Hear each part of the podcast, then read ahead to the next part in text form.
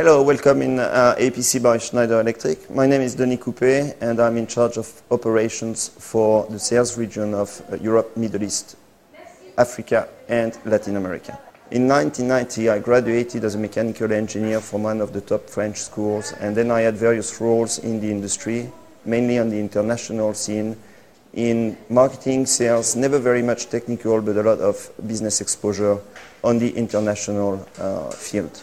After about 15 years experience, uh, I felt that I was reaching uh, my limits and that I needed to get uh, a little bit more of education about finance and business world, which I had not had uh, in my initial uh, course.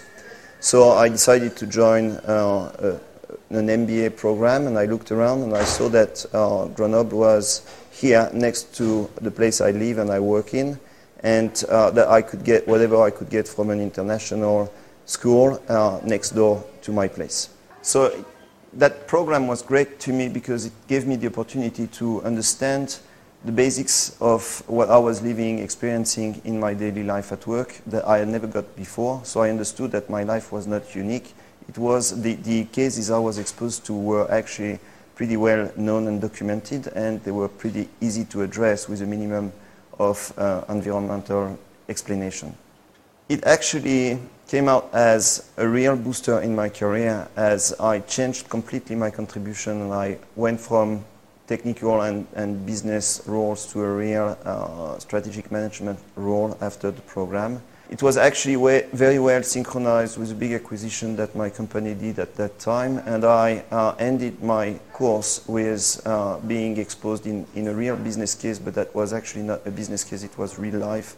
But uh, it was even difficult to make the difference in between the business cases I was doing at school and the business cases I was living in at the office. This was really the, the start of a second phase in my career where I restarted from uh, scratch in a complete different environment, talking about finance. Me, the, the, mechanical engineer I was before, I was more exposed to management uh, roles and uh, strategic decisions.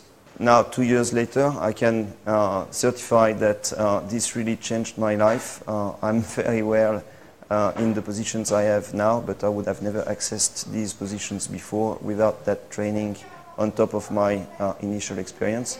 Doing it part-time was great because I could uh, keep the rhythm and keep the pace of my professional life and also uh, learn at the same time and I encourage anybody to join that team and that course in Grenoble.